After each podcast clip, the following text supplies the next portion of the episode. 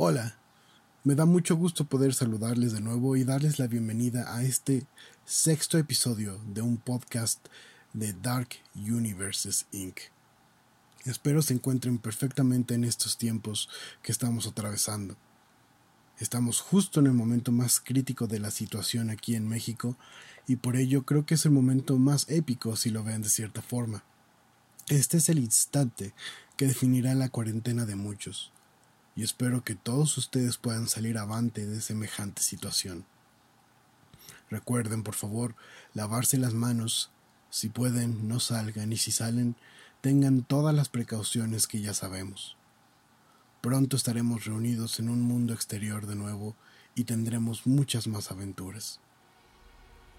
Pero bien, ya saben ustedes de quién hablaremos en esta oportunidad esta criatura cuyos pasos diminutos aún se pueden escuchar cuando acallamos un poco del ruido de la modernidad.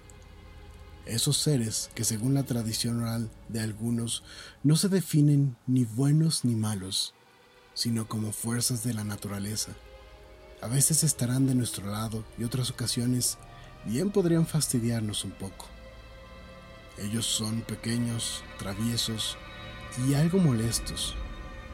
Hoy, es mi placer poder hablarle de los chaneques. Según distintas tradiciones orales, estas entidades son conocidas como dioses o sirvientes de los dioses, mientras que en otras versiones son simplemente espíritus provenientes de la naturaleza. Algunos son protectores de la misma, otros tantos son vagabundos, pero la gran mayoría son vistos como bromistas, algo pesados, pero siempre presentes. Podríamos decir que son la versión mexicana de los duendes, de los leprechaun. Es curioso, ¿no? Ver cómo todas las civilizaciones, aun cuando no se han conocido entre sí, tienen mitos similares. ¿Será que en verdad veían cosas iguales y cada quien las describía como su realidad les permitía? Ese es un pensamiento interesante. Pero bueno, sigamos. Se dice que si has perdido algo, un objeto, y tú estás completamente seguro dónde lo has dejado, y nadie, al menos nadie mortal lo ha tomado, probablemente sea uno de ellos. De, seguro lo recibirás días después, bueno, días, meses o años. Usualmente les gustan las cosas pequeñas e importantes. En imagen estos seres resultan pequeños. Algunas culturas dicen que como niños y otras los trasladan hasta la altura de unos 10, 15, 20 centímetros. Por otro lado, en cuanto a sus vestimentas, hay quienes los describen con ropa de manta, otros los mencionan con taparrapos, mientras otros tantos hablan de una desnudez inocente. Los chaneques son de esos mitos divertidos, pues rara vez terminan demasiado mal, ¿o no? Ahora, permítanme contarles, como siempre, una pequeña historia. Había hace no mucho tiempo una familia cuya existencia era bastante pacífica. Era un núcleo sencillo el de ellos, una pareja, un pequeño de unos dos años y la abuela materna. La vida era tranquila en aquella pequeña hacienda. El ambiente era bucólico. Los días mundanos pasaban entre las vacas, los puercos y las gallinas. Era un lugar casi idílico, pues a pesar de que el terreno no era ingente, daba lo suficiente para que la familia viviera bien. Sin embargo, aquel aire tranquilo cambió en una noche de tormenta. Una noche terrible, pues el viento azotaba los muros de manera inmisericordia. La oscuridad se veía interrumpida por lanzas de luz provenientes de los cielos. La noche misma parecía rugir de manera leonina. El pequeño de la familia, de nombre Rogelio, temblaba en brazos de su madre Aurelia, quien permanecía con calma mientras le hablaba a su pequeño en tono sereno, aunque por dentro sentía el mismo miedo que él. La abuela, por su parte, estaba rezando, pues su yerno aún no llegaba del pueblo. Había ido a atender algunos negocios y había sido atrapado por la oscuridad y la tormenta. Pasó así una hora y la tormenta no parecía menguar. Los rugidos eran cada vez más poderosos, los truenos retumbaban el hogar, pues parecía que estaban cayendo alrededor de la casa, hasta que de pronto la puerta se abrió de par en par, y ahí estaba él, Mauricio, el padre de familia, mojado desde el bigote hasta las botas, pero a salvo. Pronto su mujer le ayudó con la ropa mojada. En cuestión de minutos ya estaban todos reunidos en la sala, bebiendo un poco de café y entonces él les reveló que el trayecto había sido terrible. La carreta se había atascado en el lodo. Su caballo Rufino, el buen Rufino de todos los años, había huido y lo había dejado solo en aquel camino. Era terrible la situación, pero entre la noche, entre la luz de la tormenta, él creyó ver algo. Un pequeño le indicaba el camino y pues como no tenía de otra, simplemente lo siguió hasta que llegó a casa. A Aurelia le pareció simpático, pero no creía mucho en esas cosas. Solamente agradeció a Dios que su marido llegara a casa. Aunque ella seguía preocupada por el niño, pues la tormenta aún rugía. No sería buena noche para él. Sin embargo, el bebé ahora estaba más tranquilo, casi risueño, Aurelia acreditó esto a la presencia de su padre, que incluso para ella era ciertamente reconfortante. La familia decidió entonces descansar a pesar de los rugidos de la naturaleza. A la mañana siguiente, todo estaba vuelto a la normalidad. En la mente de Mauricio estaban las reparaciones que tendría que hacer por la tormenta de anoche. Aurelia comenzaba a repasar los quehaceres del hogar, mientras que la abuela aún pensaba en las palabras de su yerno y la personita que lo había devuelto a casa. Pero sus pensamientos se vieron interrumpidos cuando escuchó a Mauricio preguntar desde la estancia ¿Alguien ha visto mi sombrero negro? Pero a pesar de las pesquisas, aquel sombrero no aparecía, lo cual le causó algo de extrañeza a Mauricio, pero no había tiempo que perder. Tenía que ver qué les había regalado la tormenta. Así que tomó su sombrero, besó a su esposa y a su hijo, le pidió la bendición a la abuela y partió con un par de mozos que lo esperaban ya afuera de su casa para ir a trabajar. Aurelia y la abuela pronto se enfrascaron en las cosas propias del hogar, mientras que el niño jugaba a sus pies en la cocina. Sin embargo, éste comenzó a reír mientras jugaba, lo cual no era extraño, pero esta vez incluso Parecía estar llamando a alguien, balbuceaba unas palabras que su madre no lograba entender. Aunque Rogelio ya decía muchas cosas, aún por su edad otras tantas eran inteligibles. El día marchó de manera usual, aunque Rogelio parecía estar muy atenta a los rincones de la casa. A veces los señalaba, otras simplemente los veía y reía. Aquello poco a poco comenzó a mermar en la paz de Aurelia pero mientras su hijo estuviera feliz, tal vez no tuviera importancia. Sin embargo, la abuela no estaba tan segura. Hija, hay que ponerle su ojo de venado al niño. No me gusta que esté viendo todo el tiempo a los rincones, dijo la abuela. Aurelia renegó un poco, pero al final aceptó. Sin embargo, cuando comenzó a buscar el collar, este no estaba en su lugar. Pero aquello no importaba pues la abuela tenía uno muy milagroso, decía ella, que había usado la propia Aurelia cuando era una niña. No obstante, las cosas no cambiaron. Al contrario, la abuela a partir de ese momento sintió que el ambiente del hogar se estaba tornando un poco más pesado.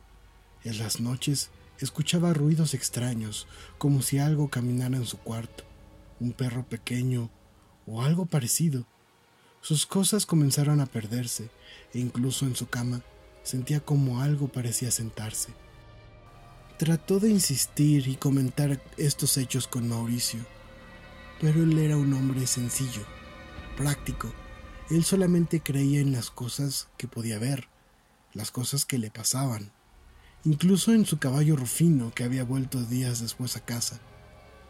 Pero no entendía de aquello de lo que la abuela le hablaba. Por su parte, Aurelia trataba de ser más comprensiva, pero tampoco resultaba ser el apoyo que la abuela necesitaba. Así siguieron los días. El niño aún reía a oscuras y mirando los rincones. Las cosas seguían perdiéndose para aparecer días después. Y la pobre abuela ahora creía poder ver de reojo a quien le molestaba. Pero nadie le creía. Ella trataba de hacerse entender, trataba de explicarles, pero ni Mauricio ni Aurelia le creían. Hasta que un día tuvo una idea brillante. Alrededor de su cama, antes de dormir, regó harina. Tendería una trampa para al menos capturar las huellas de aquella, aquella criatura que la molestaba. Esperó. Esperó a la medianoche. Y todo inició como era de manera usual. Primero, los pequeños pasos y aún así, ella aguardó. Ella deseaba que se aproximara a su cama para que pudiera pisar la harina. Pero la criatura tenía otros planes.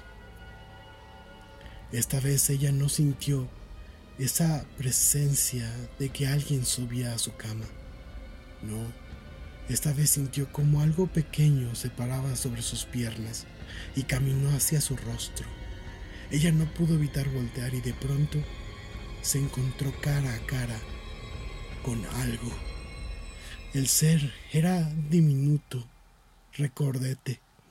Vestía ropas de manta, sus ojos eran pequeños, su rostro era ancho y esbozaba una sonrisa enorme, que en el silencio de la noche le aterró hasta el fondo de su alma. Ella gritó horrorizada. Mauricio no tardó en entrar escopeta en mano, pero al hacerlo pisoteó por completo la harina que la abuela había dejado. Pero aquello ya no importaba, pues había alcanzado a ver cómo la criatura se bajaba de la cama. Era un susurro vuelto imagen, pero lo suficientemente audible para hacerlo creer. Fue así como todos terminaron pasando la noche en la estancia, pero Mauricio no pudo dormir pasó en vela, pensando en qué hacer, pues él estaba seguro de lo que había visto, él estaba seguro de lo que había sido testigo. En cuanto amaneció, él tomó sus cosas y salió para el pueblo sin mediar una palabra.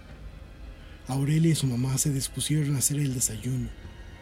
La abuela estaba muy cansada. Lo primero que puso fue el café para después apoltronarse en una de las sillas de la cocina. Sus ojos se cerraban, pero ella cuidaba la olla de barro mientras esperaba que el café hirviera. Pero simplemente se quedó dormida. Sin embargo, entre sueños comenzó a escuchar un pequeño chorro de agua, como cuando dejas la llave abierta levemente. Y entonces despertó solamente para ver nuevamente aquella figura diminuta parada a la orilla de la olla mientras orinaba hacia adentro de la misma. Ella quedó atónita, no alcanzó a reaccionar y aquella criatura simplemente terminó, la saludó moviendo la mano y desapareció. La situación ya era imposible, aquella criatura se había vuelto demasiado cínica. Pasaron las horas, la abuela estaba preocupada. Aurelia y el niño estaban en un rincón de la casa, simplemente esperando a que algo más sucediera. Pero con la tarde llegó Mauricio, quien era el portador de buenas noticias. Consulté a mi abuelo, dijo, que vive donde mi hermano, y él me dice que esto es un chaneque son espíritus traviesillos por naturaleza. Lo único que debemos hacer es rezarle una vez por semana, dejar en un rincón de la casa miel y juguetes, y ya no nos molestará, e incluso si quiere, puede que nos ayude. Pero como dijo mi abuelo, tal vez no debemos esperar más ayuda, pues agradecidos debemos estar de que me guió a casa en la tormenta. Así entonces lo hizo la familia. Y poco a poco el chaneque dejó de molestarlos, es decir, aún se desaparecían las cosas, aún se escuchaban pasitos, pero habían encontrado la paz, habían aprendido a convivir juntos. Y así los años pasaron. Incluso ya la abuela le hablaba al chaneque cuando se sentía sola. E incluso dicen que en sus últimos alientos ahí estuvo él, para que no sufriera y llevarla con bien al otro lado. Fin. Esa es pues mi rendición acerca de los chaneques. Como es obvio, y les insisto siempre, las tradiciones, los cuentos, las anécdotas son distintas de pueblo en pueblo, de estado en estado. Sin embargo, espero que les haya gustado y ya saben, cualquier comentario queda a su disposición en darkuniversesinc.gmail.com No saben lo que me costó hacer este capítulo. Usualmente grabo en una o dos tomas, pero este les prometo, parecía que alguien me estaba molestando aquí. Pero bueno, gracias por su atención. Nos escuchamos pronto y recuerden, manténgase a salvo. Hasta luego.